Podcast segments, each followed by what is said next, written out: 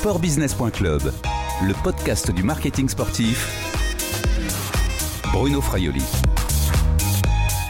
Bonjour, quel sera le sport et le modèle économique du sport dans le monde d'après, celui de l'après-coronavirus? Bonjour Charles Frémont. Bonjour Bruno. Vous êtes le directeur du Tremplin. Le Tremplin, c'est l'incubateur de la ville de Paris consacré aux startups de l'univers du sport. Vous, enfin le, tremplin, hein, vous venez de publier une, série de, tribunes, euh, d'avis de diverses personnalités, créateurs et patrons de petites entreprises innovantes dans le sport. on y trouve notamment euh, Boris Pourreau de, Sport Heroes, mhm. euh, Bertrand Picard de Natural Grass ou, Christophe Carniel de, de Vogo Sport. Quel message voulez-vous faire passer avec ces témoignages? Le message qu'on a voulu vraiment passer par la publication de cette tribune, c'est de donner la parole aux entrepreneurs euh, du sport, en fait. Donc, nous, le tremplin, juste pour corriger euh, très légèrement ce que vous avez dit en introduction, on n'est pas l'incubateur de la ville de Paris, donc on est situé à Paris, bien sûr. On, on fait partie euh, du réseau d'incubateurs de Paris Co. Donc, Paris Co, on est l'agence d'innovation de, de territoire de Paris et de sa, et de sa métropole. Et donc, ce qu'on fait, c'est qu'on travaille avec des entrepreneurs pour transformer durablement la cité. Et donc, on a voulu, dans le cadre de cette mission-là, qu'on a chez Paris et nous, le tremplin avec notre expertise spécifique dans le sport, donner la parole à des grands entrepreneurs euh, du sport en France euh, pour voir comment l'innovation peut euh, transformer de façon durable et responsable le sport d'après. Et donc, c'était vraiment l'ambition de cette tribune, c'était de donner la parole à ces gens-là qui sont des acteurs très euh, au centre de toutes les réflexions de ce que doit être le sport d'après. Et nous, on ambitionne qu'il soit différent de celui d'avant, en quelque sorte. Comment il sera différent? Mais c'est qu'il soit justement plus responsable, qu'il fasse la promotion euh, de solutions un peu plus locales, qu'il y ait plus de solidarité entre les entrepreneurs du sport français qui euh, soit plus euh, écologique, qui soit plus euh, en mesure de, de, favoriser, de promouvoir le bien-être, le lien social, etc. Et donc, c'est pour ça qu'on a donné la parole à huit entrepreneurs qui ont des startups qui sont justement sur ces différents créneaux-là. Vous avez euh, cité plusieurs mots, hein, responsabilité, euh, localisation, euh, écologie, bien-être également. Vous pensez que vos startups, vos, entreprises sont plus à même de, répondre à ces nouveaux, qu'est-ce qu'on peut dire, ces nouveaux besoins peut-être? Qui arrive, c'est que les startups, en général, sont des, structures qui sont très agiles. C'est-à-dire que en, en, grand groupe ou, ou, même dans des PME ou des ETI du sport, euh, c'est pas juste spécifique au milieu du sport, c'est très large.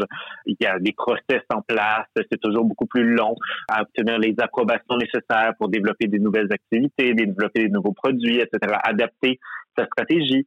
Et en fait, c'est ça qui a, qui a de génial de pouvoir collaborer avec une startup, c'est que les startups sont très agiles et donc en, deux temps, trois mouvements, elles peuvent développer de nouvelles solutions. Et d'ailleurs, la crise actuelle a donné lieu à, des pivots et même des, de, de, nouvelles solutions qui ont été développées très, très, très rapidement par des nouvelles startups. Je pourrais citer plusieurs exemples, mais c'est-à-dire que pour une organisation sportive qui va devoir adapter la façon d'organiser ces événements, par exemple, bah, de, les collaborations avec des startups, c'est un vecteur de développement très intéressant pour elles, étant donné qu'elles peuvent profiter de toute cette agilité, de toute cette créativité qui existe au sein des startups. Et donc, nous, on croit vraiment que les startups doivent être au cœur de la relance. Et les startups, on a souvent le stéréotype en tête que ce sont des structures très faibles, qui, ne sont pas très solides en fait et qui peuvent mourir euh, quelques mois. Mais nous, au tremplin, par exemple, dans les 115 startups qu'on a accompagnées au total depuis maintenant six ans, on a un taux de survie après trois ans dans nos murs de 80% quand même. Donc, euh, c'est pas du tout euh, ce genre de stéréotype qu'on entend en général sur les startups où on se dit, OK, bon, ben, profite du chômage pendant deux ans et après, quand ça génère pas assez de chiffre d'affaires pour se, payer, euh, que les fondateurs puissent se payer eux-mêmes après deux ans, ben, meurt. C'est pas du tout nous ce qu'on observe parmi nos startups qu'on a accompagnés dans nos murs.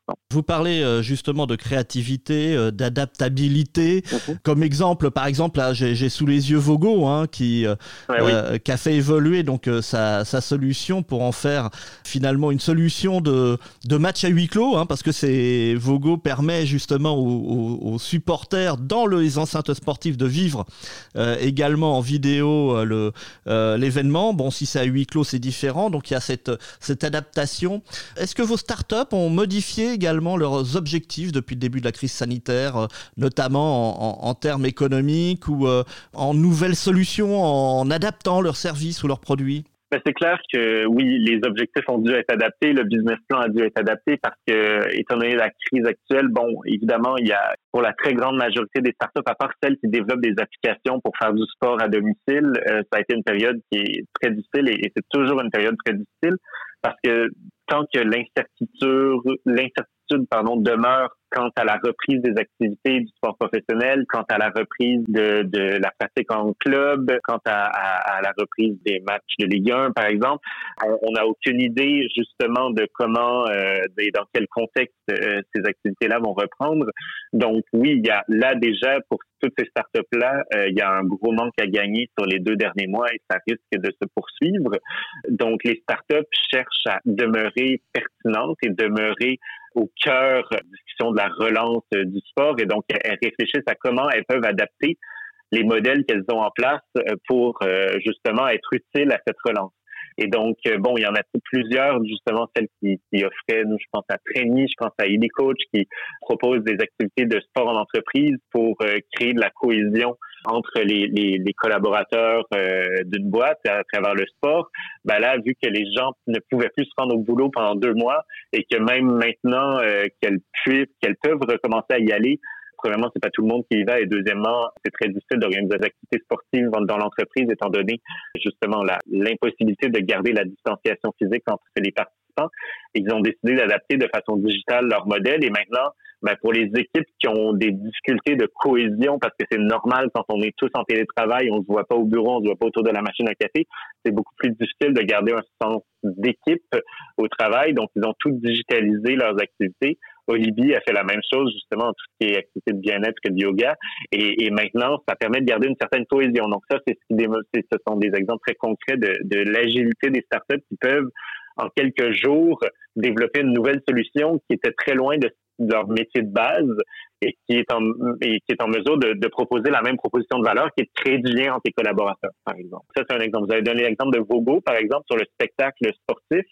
C'est clair que nous, demain, on, on reçoit de plus en plus de marques d'intérêt, de nouvelles idées, de nouvelles startups au tremplin qui réfléchissent à créer un spectacle sportif vivant malgré le fait que sûrement que les matchs de Ligue 1, et je suis vraiment pas dans le secret des dieux, mais c'est ce qu'on voit dans la Bundesliga, c'est ce qu'on verra aussi dans la Liga en Espagne, où euh, les matchs auront lieu à huis clos. Et quand on regarde un match à huis clos à la télé, c'est vrai que le son, il est très différent de ce qu'on entend dans, dans le cadre d'un match normal. Euh, donc, il y a des solutions qui commencent à émerger dans la tête de certains entrepreneurs qui se disent, bah, il y a sûrement quelque chose à faire là-dessus. Et donc, nous, on se fait solliciter déjà au tremplin par des startups qui commencent à vouloir se positionner sur ce genre d'enjeu-là qui n'existait pas dans le sport il y a quelques mois et qui existera dans le sport de demain et probablement pour quelques mois, voire quelques années encore. Donc voilà, c'est le genre de choses qui se passent en ce moment auprès des startups. Donc oui, il y a beaucoup de difficultés. Elles doivent adapter leur business model, leur business plan et leurs objectifs euh, économiques, bien sûr, mais elles sont aussi motrices de beaucoup d'idées pour la relance du sport. Qui va décider du, sport de demain selon vous euh, Ce sont ces nouvelles solutions qui vont apporter un regard différent, une consommation différente, euh, soit du sport, soit de, la pratique, ou est-ce que finalement c'est pas le public qui aura le, dernier mot? Le, public est le consommateur final. Donc oui, c'est clair que c'est toujours un peu le public qui a le dernier mot, mais le public a changé depuis quelques mois et depuis quelques semaines. C'est un public qui est beaucoup plus informé et beaucoup plus prudent dans tout ce qui est euh, précaution sanitaire. C'est un public qui, oui, est en manque de sport, tant sur le volet pratique que sur le volet consommation comme fan, par exemple, mais c'est un public qui s'est aussi adapté dans le cadre de sa pratique. C'est-à-dire que je crois que j'avais vu un sondage de l'IFOP euh, qui a été publié il y a quelques semaines qui disait qu'il y a quand même deux Français sur trois pendant le confinement qui ont fait au moins une activité sportive par semaine. C'est plus qu'il y a des Français qui déclarent faire une activité sportive par semaine dans, le temps normal, en fait, sans, sans activité de confinement ou de crise de coronavirus. Et donc, ça montre que ben, les gens ont commencé à, à, développer des nouvelles habitudes de pratique sportive. Donc, euh, il y a notre partenaire Fitness Park, par exemple, notre partenaire au tremplin qui s'est mis à digitaliser ses cours. Donc euh, maintenant, via un abonnement sur leur plateforme numérique, on peut faire des cours euh, de, ben, de salle de fitness avec le coach qui est chez lui en train de faire les, mouvements et qui nous les montre. Et il peut, le coach peut voir à travers une application euh, tous ceux, tous les du cours et donc faire des commentaires sur comment adapter la posture ou comment adapter l'exercice. Voilà, ce sont juste quelques exemples qui montrent que le public s'est adapté et donc les organisations et l'offre sportive devra donc s'adapter.